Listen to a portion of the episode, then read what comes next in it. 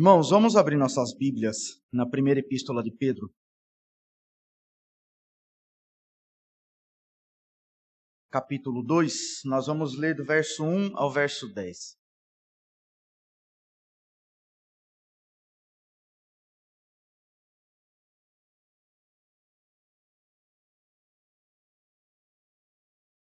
Primeira epístola do apóstolo Pedro, capítulo 2, do verso 1 ao verso 10 será o texto servirá de base para o nosso para nossa reflexão essa noite.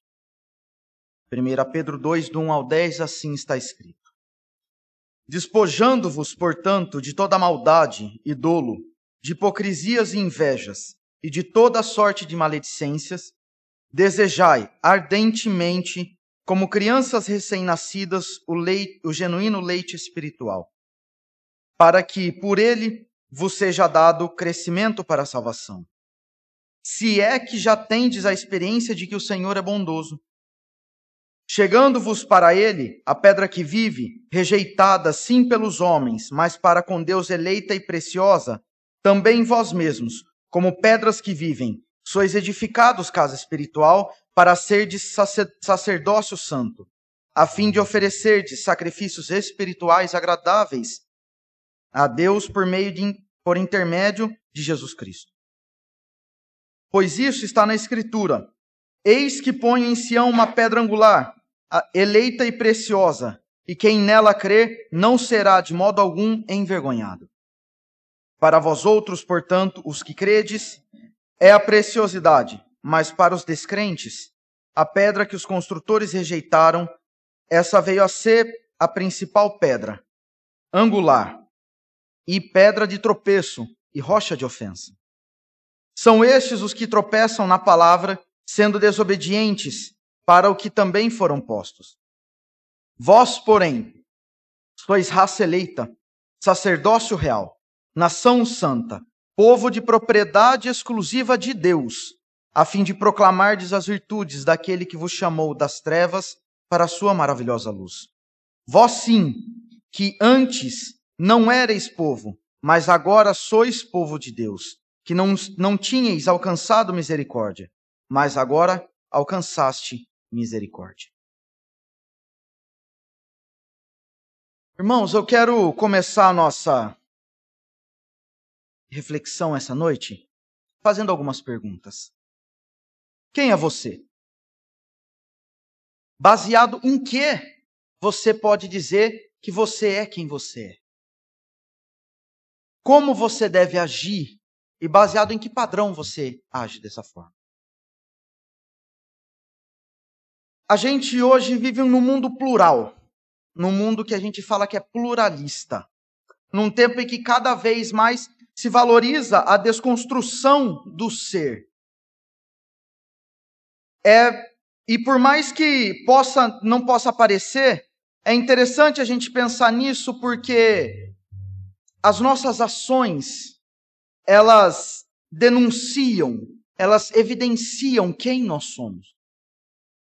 A cultura pagã diz que agir de acordo com quem você é, agir de acordo uh, com o que dizem talvez que você seja, está cada vez mais esquisito, porque quem você é não importa. Quem você acredita ser baseado em algum tipo de padrão não importa. Você hoje é livre para ser quem você quer ser.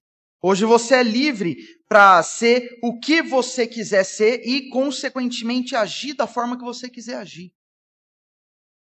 A gente hoje vive em meio a um mundo, a uma sociedade pagã que ela é livre, ela não tem nenhuma regra a ser seguida.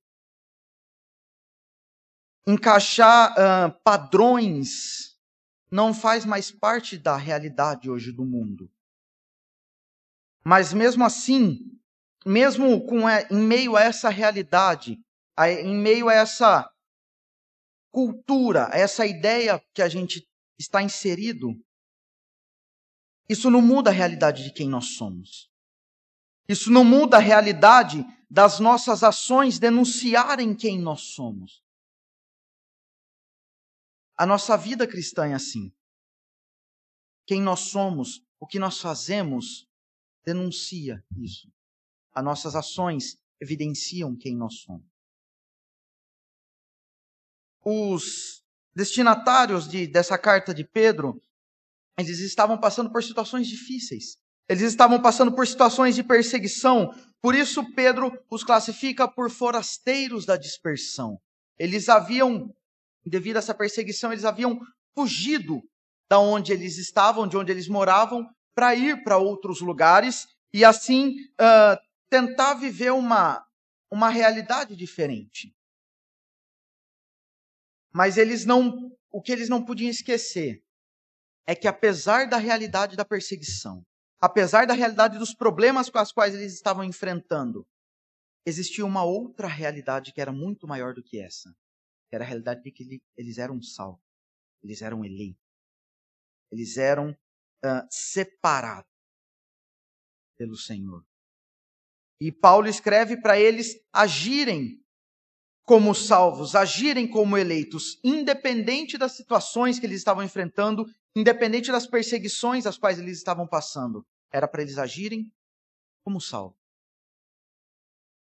Depois que no, de no capítulo 1, o apóstolo Pedro falar sobre a salvação, depois ele falar sobre a necessidade de ter uma vida santa e a necessidade de amar uns aos outros como evidência dessa santidade de vida, uma evidência dessa salvação, ele começa o capítulo 2 novamente exortando aqueles irmãos a evidenciarem a salvação através do crescimento necessário, devido a essa condição deles que eles eram salvos.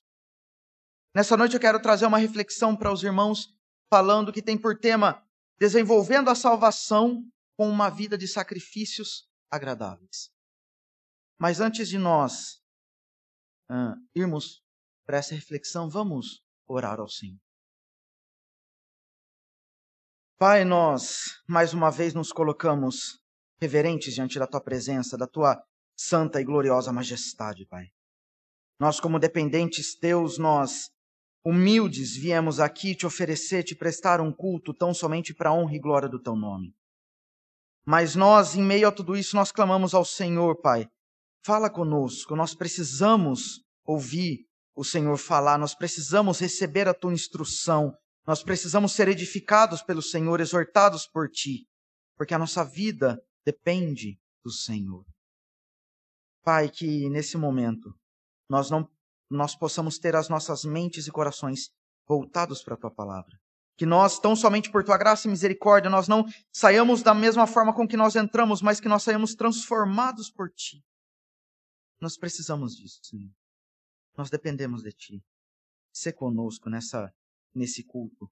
Tem misericórdia de nós e fala conosco, nos direciona, porque nós precisamos de ti. Em nome de Jesus. Isso tudo seja para a tua glória. Amém.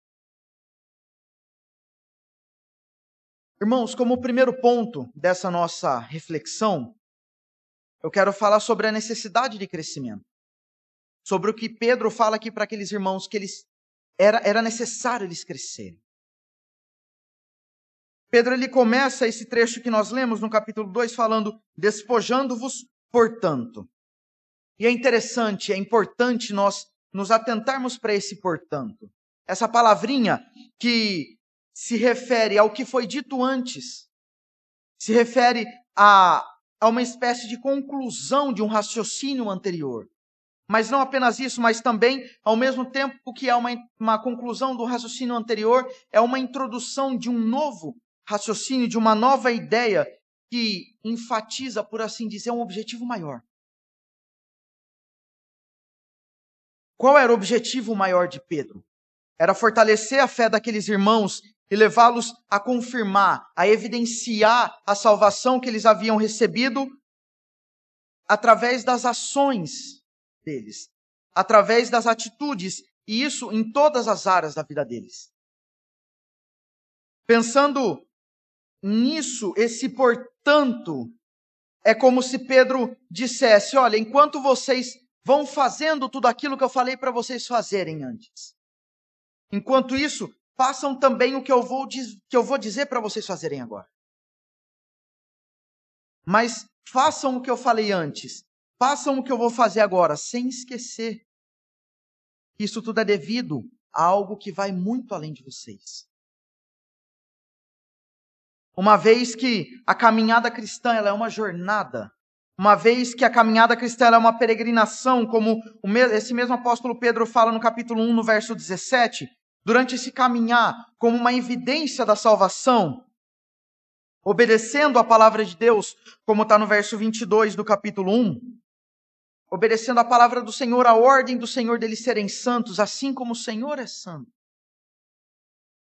E de amarem uns aos outros, aqueles irmãos, eles não só precisavam, mas como eles deviam. É, é, um, é um imperativo, não é opcional. Eles, deve, eles deviam continuamente estar se despojando, estar uh, removendo, tirando do meio do caminho da jornada cristã deles toda maldade, todo engano, toda falsidade, toda inveja, todo tipo de calúnia,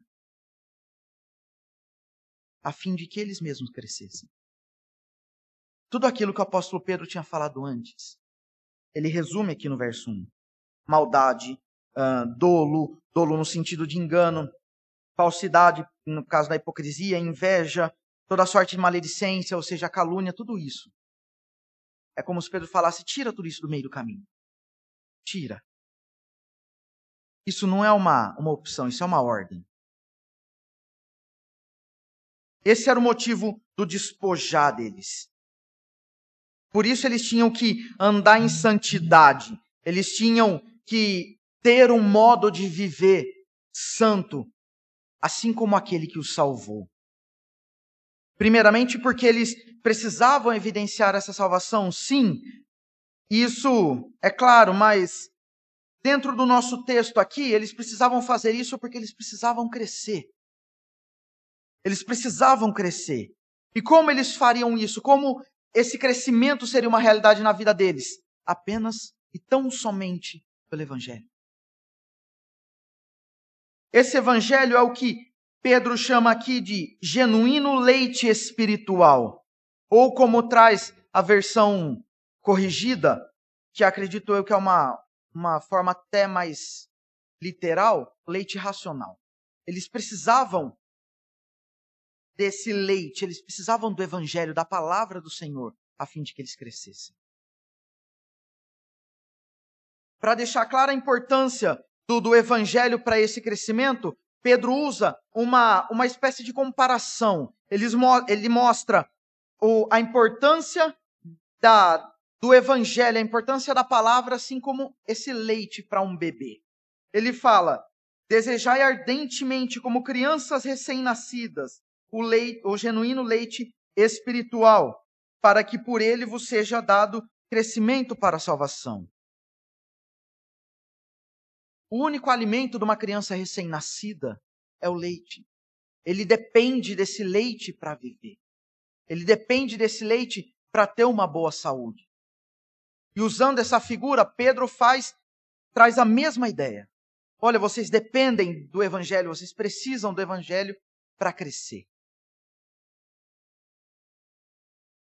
É como se Pedro dissesse, como como os bebês que acabaram de nascer, da mesma forma que eles desejam ardentemente, eles anseiam por esse leite, vocês devem agir da mesma forma. Vocês devem desejar. Esse desejar aqui não é mais um imperativo, não é uma opção, é uma ordem. Vocês devem desejar, não de qualquer forma, mas ardentemente.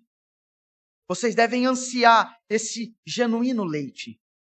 Esse leite que ele não é misturado, ele não é adulterado, mas ele é puro, é a pura palavra do Senhor, a sã doutrina. Vocês precisam disso. É exatamente dessa doutrina que vocês precisam para crescer. Vocês precisam crescer. Então a gente chega no verso 3 e Pedro fala: Mas tudo isso, se é que vocês já experimentaram a bondade do Senhor na vida de vocês.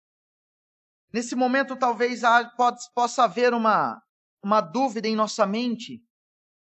Pedro, como assim? Pedro fala, se é que vocês já experimentaram. Pedro, quando ele, esse, quando ele fala esse se é que, Isso não significa que Pedro estava duvidando da bondade de Deus na vida deles. Não. Porque se Pedro chama aqui no início, no, no primeiro verso, de eleitos, fala que eles são salvos. Pedro não tinha dúvida da bondade do Senhor na vida dele. Quando Pedro usa dessa linguagem, se é que já tendes a experiência de que o Senhor é bondoso, a intenção de Pedro é que para que aqueles irmãos olhassem para si mesmos, fizessem uma autoanálise, a fim de provar para eles mesmos, comprovar em sua própria vida a bondade do Senhor. A palavra do Senhor mesmo nos, nos diz isso. No, no, no livro dos Salmos, no Salmo de número 34, no verso 8, a parte A, ele fala: Ó, oh, provai e vede que o Senhor é bom. Provai e vede. Prova. Olha para a tua própria vida e prova por você mesmo, através de uma autoanálise. Veja o quanto o Senhor tem sido bom. E essa bondade a qual Pedro se refere aqui é a regeneração. No verso 3, Paulo, uh, Paulo não, perdão, Pedro, fala que o Senhor havia os regenerado. No verso 23, Pedro fala de novo, pois fostes regenerados. E depois, aqui no verso 3 do capítulo 2, ele, quando ele fala para. Se é que já tendes essa experiência, ele essa experiência é a experiência da regeneração. Essa regeneração que é obtida tão somente por meio do Senhor Jesus. Uma graça, uma, uma gentileza, por assim dizer, do Deus encarnado para todos os deuses.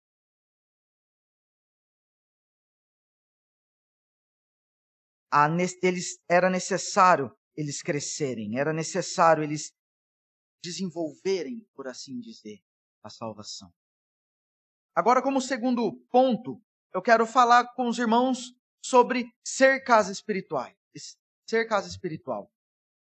Eles precisavam ser essa casa espiritual. Por meio dessa autoanálise, por meio dessa autocomprovação que ele prova, que eles que Pedro os aconselha eles provarem para si mesmos, olharem para sua vida e ver o quanto o Senhor havia sido bom para cada um deles.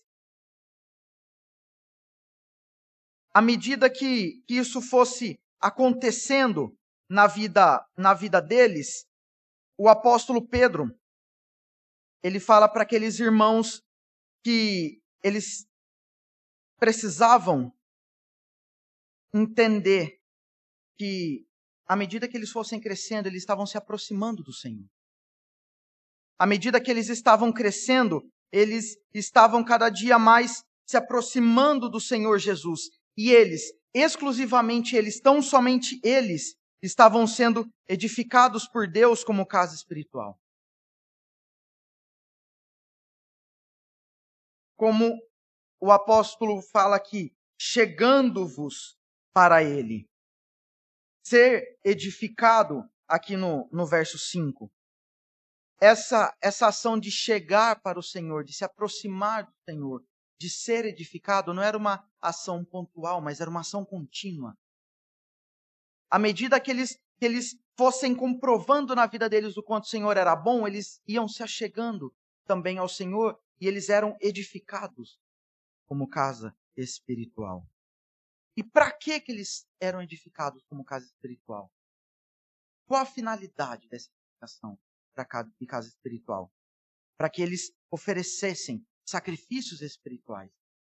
Igualmente santos, assim como é santo aquele que os chamou, assim como é santo aquele que os salvou, eles tinham que oferecer sacrifícios espirituais agradáveis ao Senhor, em santidade E não era de qualquer jeito, não era por meio de qualquer um, mas era através do Senhor Jesus. Porque Ele é a pedra principal, é a pedra fundamental, é a pedra eleita, é a pedra angular, de esquina, a base daquela casa espiritual. Somente por meio dele é possível oferecer esse sacrifício espiritual. Tem um grande comentarista chamado Simon Stemacher. Ele é um grande comentarista bíblico. Ele resume esse verso 5 dizendo que Pedro usou essa, essa ilustração de que Jesus é a pedra viva, e por isso os cristãos, incluindo os destinatários dessa carta, a comunidade de crentes, por assim dizer, eles também são pedras vivas na formação da casa de Deus. Para que o sacerdócio santo, com cada crente, exercendo o sacerdócio universal de todos os crentes, seja possível. Sacerdócio esse que não visa oferecer sacrifícios expiatórios, não, uma vez que o sacrifício expiatório Jesus já fez. Mas esses sacrifícios a qual Pedro fala aqui que é para ser oferecido, que, que Stemacher também comenta, é o sacrifício, são sacrifícios que visam oferecer gratidão a Deus pela redenção, pela regeneração, pela obra de Cristo, louvando ao Senhor por isso apesar do termo sacerdócio universal de todos os crentes ser comum ao nosso ouvido reformado, é, é sempre bom a gente explicar né, o, que, o que isso significa para nos relembrar. Mesmo que, que seja rapidamente, a gente precisa repassar isso para entender a importância de Cristo. No Antigo Testamento, o povo da aliança precisava ter uma figura de um sacerdote. O povo precisava ter a figura de, de alguém para que fizesse o sacrifício de expiação. E não apenas para fazer esse sacrifício, mas também para representar o próprio povo de Deus diante da presença do Senhor, diante da arca. Lá no, no, no lugar que era chamado Santo dos Santos, que era um lugar de permanência exclusiva do sumo sacerdote. O povo dependia da presença desse sacerdote. Então, quando Jesus ele veio, ele cumpriu esse ofício de modo pleno, de uma vez por todas, não precisando mais. Ele finalizou, por assim dizer, esse sacerdócio da antiga aliança. Ele abriu como um, um novo e vivo caminho para nós até a presença do Senhor, ao rasgar o véu, como está escrito nos evangelhos, de cima a baixo ele rasgou esse véu. E nesse rasgar o véu, ele deixou claro que não precisava mais da figura do sacerdote. Não havia mais separação entre o Senhor, a presença de Deus e o seu povo, porque o Senhor Jesus Cristo, ele já havia cumprido de modo pleno. O autor aos Hebreus, na sua carta, no capítulo 10, do verso 19 ao verso 22, nós vemos o autor falando sobre isso. Hebreus 10, do 19 a 22 diz assim: Tendo, pois, irmãos, intrepidez para entrar no Santo dos Santos, pelo sangue de Jesus, pelo novo e vivo caminho que ele nos consagrou pelo véu, isto é, pela sua própria carne, e tendo grande sacerdote sobre a casa de Deus, aproximemo-nos com sincero coração, em plena fé, tendo o coração purificado de má consciência e lavado o corpo com água pura. Resumidamente, tendo em vista a obra de Cristo, sabendo o que ele fez, vamos aproximemo-nos. Por causa de Cristo, nós temos esse caminho, essa liberdade, nós não dependemos de mais ninguém. É nisso que se constitui o sacerdócio universal de todos os crentes. Nós não precisamos de mais ninguém nos representar diante do Senhor, de fazer esse sacrifício expiatório para a nossa redenção. O Senhor Jesus já fez. Ele cumpriu plenamente esse ofício. E então, por meio dele, o sumo sacerdote por excelência, nós também podemos ser sacerdotes, mas agora oferecendo um sacrifício vivo, santo e agradável a Deus, um sacrifício de gratidão. Esse mesmo sacrifício que é a nossa vida no altar. E Paulo fala em Romanos 12, do 1 ao 2, no verso 2. Nós precisamos, nós devemos apresentar nossa vida como sacrifício vivo, santo, agradável a Deus, sacrifício espiritual de gratidão pelo que o Senhor fez em nossa vida. Era necessário é, essa, era necessária essa edificação dos irmãos, desses irmãos aqui, esses destinatários da carta de Pedro acontecerem, porque eles deviam viver como raça eleita, como sacerdócio real, como nação santa, como povo de propriedade exclusiva do Senhor que eles eram, como diz o verso 9.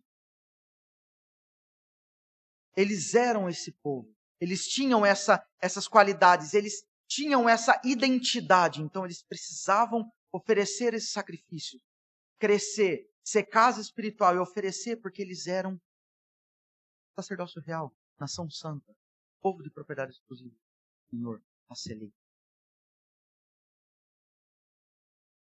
Oferecer as suas vidas como sacrifício espiritual agradável a Deus, mesmo em meio à grande perseguição que eles estavam passando, que eles passaram, eles estavam passando e que ainda passarão.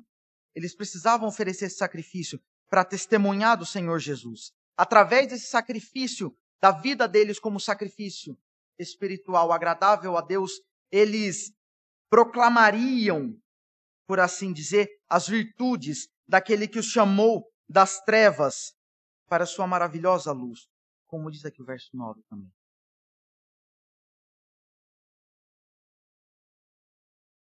Eles, essa, essa palavra uh, chamou, traz uma ideia de trazer para mais perto, num relacionamento pessoal. Era isso que Jesus havia feito com eles. Os trouxe para mais perto, num relacionamento pessoal. Tirou eles do, do caminho que o Senhor não conhecia. Como nós lemos aqui no, no Salmo, logo no início, o Senhor, aqueles que não são do povo dele, o Senhor conhece, o Senhor não deixa de ter o controle da vida deles, mas é de longe.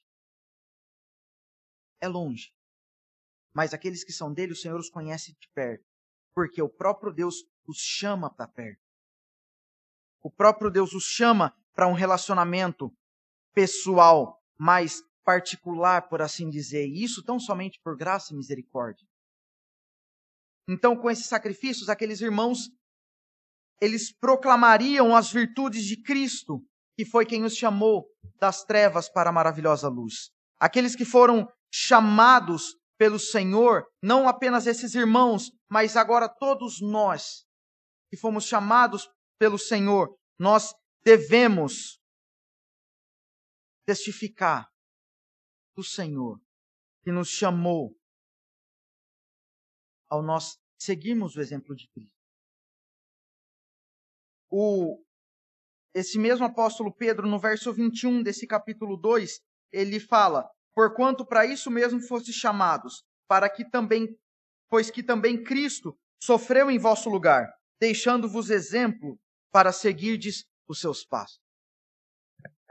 Em meio a essa situação conflitante, por assim dizer, difícil, eles precisavam testificar do Senhor, mesmo em meio a situações difíceis. E nós também hoje somos a mesma coisa. Nós precisamos oferecer esses sacrifícios agradáveis ao Senhor.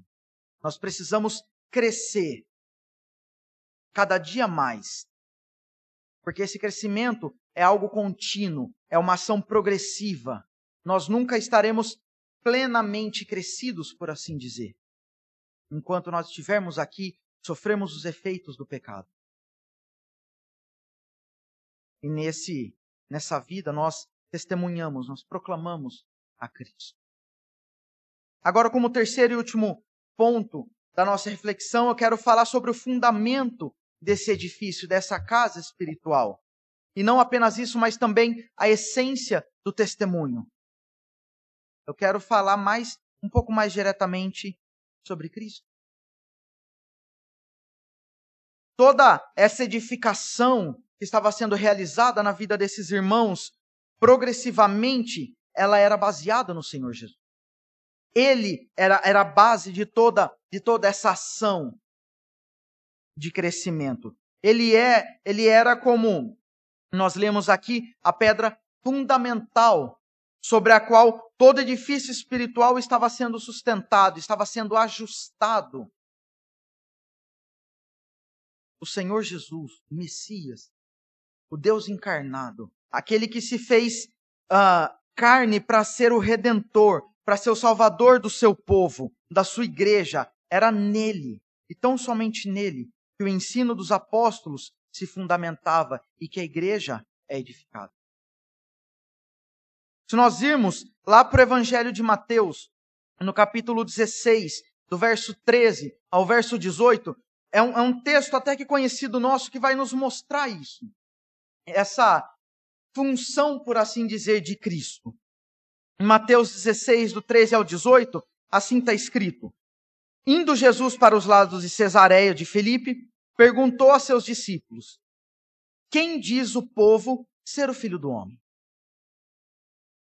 E eles responderam: Uns dizem João Batista, outros Elias, e outros Jeremias ou alguns dos profetas.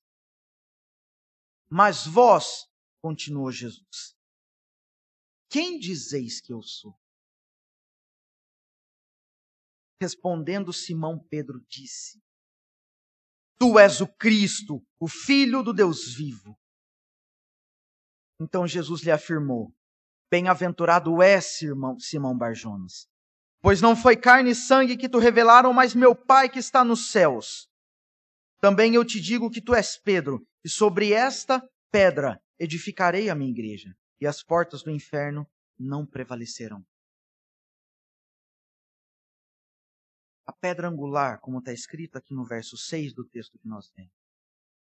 A pedra da esquina, que é uma tradução mais literal para o verso 7. E por alguns é chamado hoje como pedra fundamental. Essa pedra é Cristo. Essa pedra, ela serve de base para toda e qualquer construção, essa pedra fundamental. Servia de base naquele tempo para toda e qualquer uh, construção. Se não houvesse a colocação dessa pedra em todo e qualquer edifício que era construído naquele tempo, não haveria construções. Essa pedra fundamental, pedra angular da esquina, uh, ela era a primeira pedra que era colocada no, na esquina do edifício, por assim dizer, formando um ângulo reto entre duas paredes. Tinha a parede do lado e a parede de baixo, essa pedra era colocada nessa esquina, formando esse ângulo reto, a fim de ser uma base para toda a construção. Sem essa pedra não tinha como o edifício ser uh, edificado. A pedra, essa pedra angular era o ponto inicial, por assim dizer, da, da definição, da colocação das outras pedras. Toda a posição de todas as outras pedras se baseavam na colocação dessa primeira pedra, dessa pedra principal, dessa pedra angular. Ela era o, o, o elemento essencial, por assim dizer, da, que dava existência a todo edifício. É o que a gente chama hoje de alicerce, por exemplo, nos prédios que a gente tem. É o fundamento da construção. Mas voltando para o texto mais propriamente dito aqui, Pedro diz que essa pedra ela é Cristo, ela é Jesus. E ela foi rejeitada pelos homens descrentes e desobedientes, e justamente por conta dessa rejeição, esse Jesus, essa pedra, o nosso Salvador, serviu como pedra de tropeço e rocha de ofensa. E quando Pedro fala aqui que Jesus ele foi a pedra de, de tropeço e a rocha de ofensa, ele está fazendo uso das palavras de Isaías, que o profeta faz no capítulo 8, no verso 14 e 15 do seu livro. Essa pedra, ela causa vergonha, e não é uma vergonha qualquer, mas é uma vergonha eterna.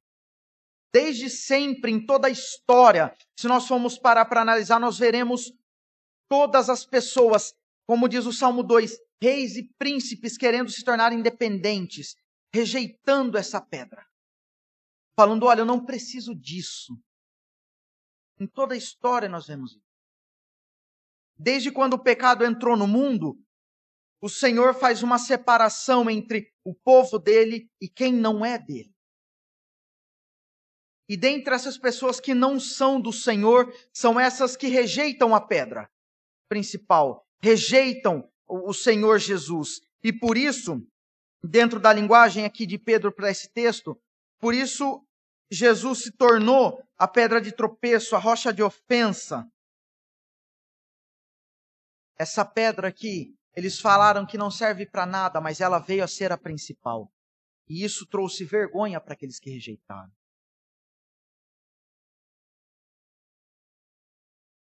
Isso trouxe condenação eterna para ele.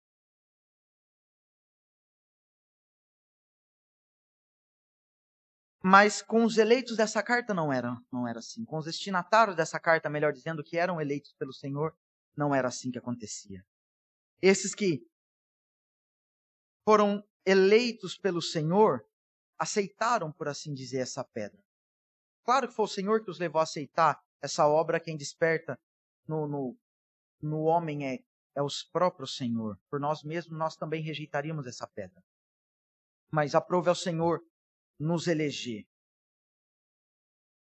Mas quando a gente fala daqueles que rejeitaram, se eles não são eleitos, eles só podem ser preteridos. Ou seja, o que significa isso? Enquanto os eleitos, o Senhor os chama, o Senhor, como o próprio nome já diz, os elege, os preteridos, o Senhor simplesmente deixa. É como o apóstolo Paulo fala lá na, na, no primeiro capítulo da, da sua carta aos Romanos. O Senhor os deixa suas próprias paixões. Vocês querem rejeitar? Então vivam da forma que vocês querem. Só que isso vai trazer uma consequência para eles. Que é a consequência da vergonha eterna. O Senhor Jesus, para estes, é tropeço, rocha de ofensa.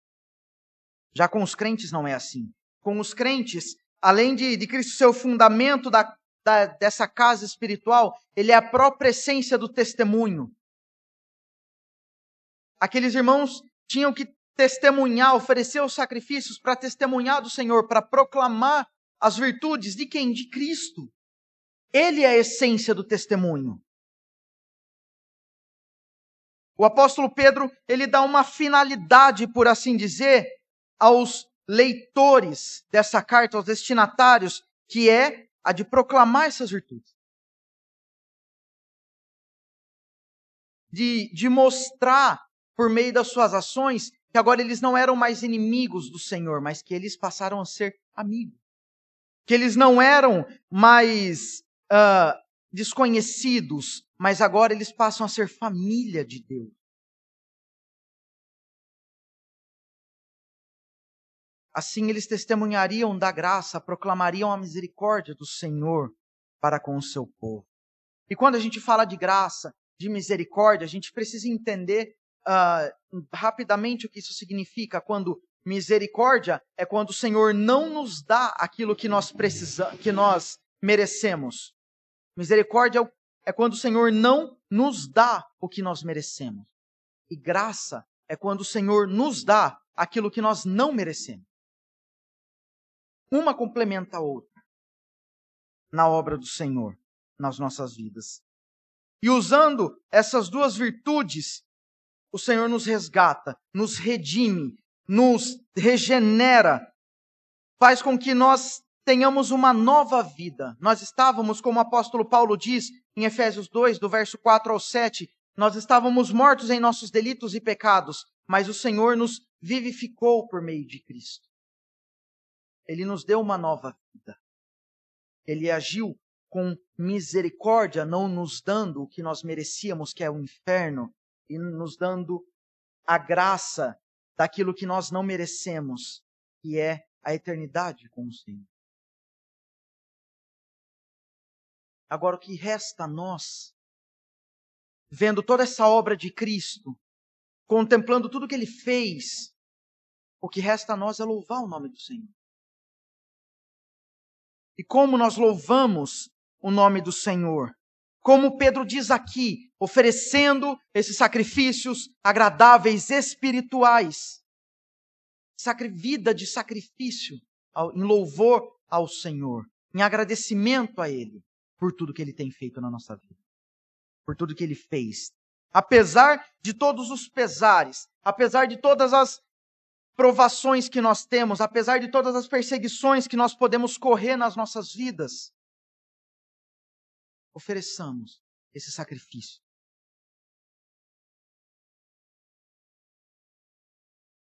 E nós não podemos nos esquecer que sem a ação direta do Senhor, não tem como nós oferecermos esse sacrifício. Por isso a ingratidão a Ele. Ele nos regenerou para uma viva esperança. Não uma esperança qualquer, mas é uma viva esperança. Ele nos regenerou para uma herança eterna. E essa herança, essa viva esperança, essa maravilhosa realidade que nós passamos, que nós vivemos hoje, melhor dizendo, por meio de Cristo, é muito maior e muito melhor do que qualquer provação que nós possamos ter na vida. Nós precisamos entender isso. Passar por situações difíceis é, é ruim? É. Talvez seja redundante o que eu vou falar, mas passar por situações difíceis é difícil? É. Mas nós temos uma realidade na nossa vida que é muito maior do que tudo isso. Não percamos o foco dessa realidade em meio às provações. Assim como o apóstolo Pedro falou para esses irmãos, que tomemos para nós isso também, apesar das dificuldades. Vivamos como eleitos, oferecendo a nossa vida como sacrifícios espirituais. Cresçamos. É o Senhor quem nos edifica. Nós precisamos estar crescendo até a volta do Senhor, até quando nós seremos glorificados, até quando não será mais necessário nós termos essa necessidade de crescer. Enquanto nós estivermos aqui, nós precisamos crescer, a fim de oferecer esses sacrifícios. Essa é a finalidade, mas por que nós precisamos oferecer? Qual é a motivação disso? É porque nós somos raça sacerdócio real nação santa, um povo de propriedade exclusiva do Senhor, a fim de proclamar daquele que nos chamou das trevas para a sua maravilhosa luz. Concluindo, irmão, eu, eu quero voltar no início naquelas perguntas que eu fiz. Quem é você. Nesse texto nós aprendemos que nós somos salvos pelo Senhor. E baseado em que nós podemos dizer que nós somos quem nós somos? Tão somente na obra redentora de Cristo. Foi Ele quem nos salvou. Tão somente por meio da obra dele que nós podemos falar, nós somos salvos. Porque foi Ele quem nos salvou como nós devemos agir em santidade de vida. Essa deve ser a nossa postura. De... E baseado em que padrão? Baseado no que nós devemos viver em santidade de vida? Baseado na palavra. Baseado no que o próprio Senhor diz: sejam santos, porque eu sou santo. Os ímpios, eles não têm a Cristo como fundamento da sua vida. Os ímpios, eles não têm Cristo como a essência das suas ações. Por isso, para eles é tão difícil pensar numa vida regrada por alguém que não é a própria pessoa, que não é ele mesmo. Para o mundo é difícil entender isso. Eles não têm noção da gravidade que os matou, que os que os fez perder a vida. Eles não têm noção da gravidade do pecado. E por si só eles não podem voltar à vida, eles não podem se regenerar, eles não podem vivificar a eles mesmos. Eles não entendem a obra de Cristo. Por isso, para eles é tão difícil ver baseado no que Cristo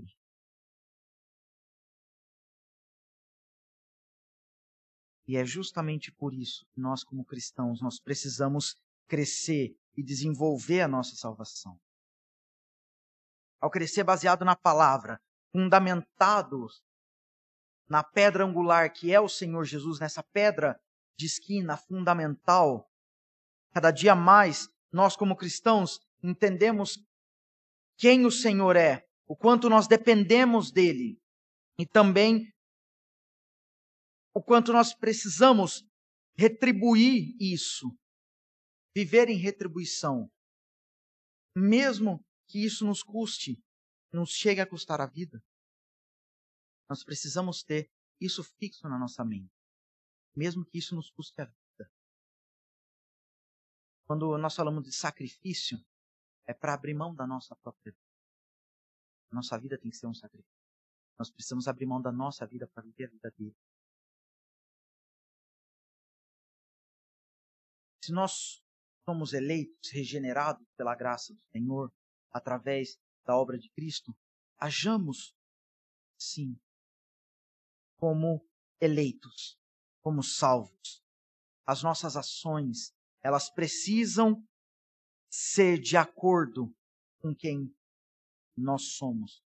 Nós precisamos agir em conformidade à nossa identidade de salvo, de eleito. Não é porque o cristão é salvo que ele pode viver sem um compromisso responsável como criança imatura. Ele precisa crescer em santidade. E para isso precisa se alimentar do puro evangelho, para saber como agir e como responder corretamente a essa sociedade pagã sem compromisso com o Senhor. Mais uma vez, não é porque o cristão é salvo que ele pode viver sem um compromisso responsável, como criança imatura. Ele precisa crescer em santidade. Nós E para isso, nós precisamos nos alimentar do puro evangelho, para que nós possamos saber como agir e como responder corretamente a essa sociedade em meio à qual nós vivemos pagã, sem compromisso com o Senhor e a sua palavra. Algumas aplicações para nós, irmão. A tua comunhão com Deus, ela não depende de pastor, ela não depende de presbítero, de diácono, de professor de escola dominical, ela não depende de mim. Jesus, ele já abriu um novo e vivo caminho para que você possa ter esse relacionamento com Deus, para que você possa ter essa comunhão com o Senhor. Viva baseado nisso. É somente a obra do Senhor que te dá essa essa possibilidade de oferecer a tua vida como sacrifício agradável a Deus. Não há como você ter uma melhora progressiva na tua vida se não for através da comunhão com o Senhor. E como se dá essa comunhão? Por meio da oração? Sim. Mas principalmente, se nós quisermos receber instrução do Senhor a fim de crescer, é por meio da palavra. Não tem outra forma. Não tem outro caminho. Não tem, não é uma receita de bolo, não é um passo a passo. Isso precisa ser cultivado. Isso precisa ser praticado todos os dias na nossa vida. Comunhão com a palavra do Senhor.